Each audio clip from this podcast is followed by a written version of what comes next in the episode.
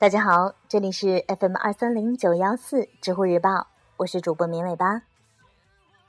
今天的节目，我们来聊一聊蝙蝠侠。有人提问：蝙蝠侠一直都是这么阴沉的吗？回答这个提问的是一位知乎用户杨小彻，他说：“简单粗暴的回答，不是的。下面不粗暴的说说蝙蝠侠的演变史，大概可以分成下面几个阶段。”一九三九年到一九四五年，受超人影响，鲍勃·凯恩开始创作蝙蝠侠漫画。最初，蝙蝠侠的设想是一身红衣、戴眼罩、有翅膀的形象。比尔·芬格提议，红衣换成灰色，眼罩换成头盔，翅膀换成披风。设定性格时，芬格参考了野蛮博士、魅影奇侠和福尔摩斯等角色。将其塑造为侦探、科学家与超级英雄的合体，终于打造出一个打击罪犯的硬汉形象。最初出现在一部叫做《侦探漫画》的杂志上，只有两页的篇幅。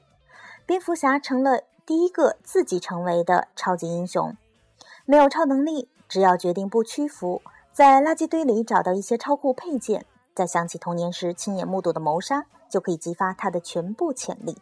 这是当时最冷酷无情的漫画，销售火爆。一九四五年到一九六三年，二战后，DC 公司为减少社会争议，追求放松，把蝙蝠侠从独行侠塑造成一个阳光角色，让蝙蝠侠和大超强强搭档。为了避免同性恋的争议，又给他加入了蝙蝠女等角色。这段时间，一个愚蠢的时代。出现了很多傻里傻气的角色，还好蝙蝠女的出现让很多人终生难忘。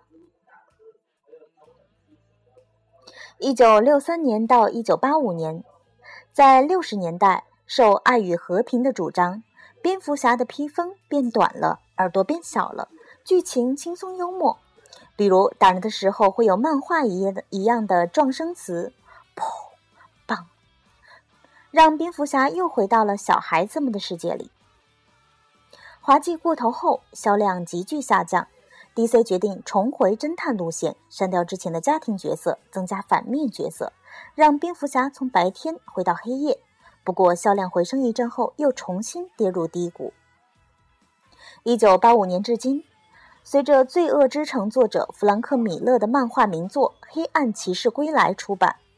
蝙蝠侠的世界被涂上了极度黑暗的悲剧色彩，哥谭市的犯罪变本加厉，已经垂老的蝙蝠侠不得不重披战袍，在孤立无援的情况下战斗。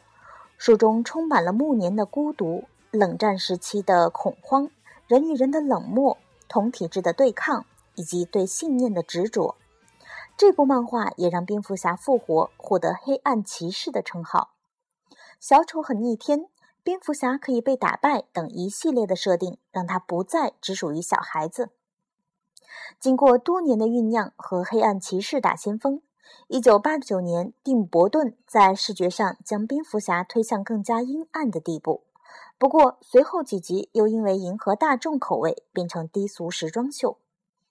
后来拯救蝙蝠侠的是诺兰，他让人物角色内在逻辑更加缜密，以致媒体把蝙蝠侠视作。占领华尔街最需要的英雄。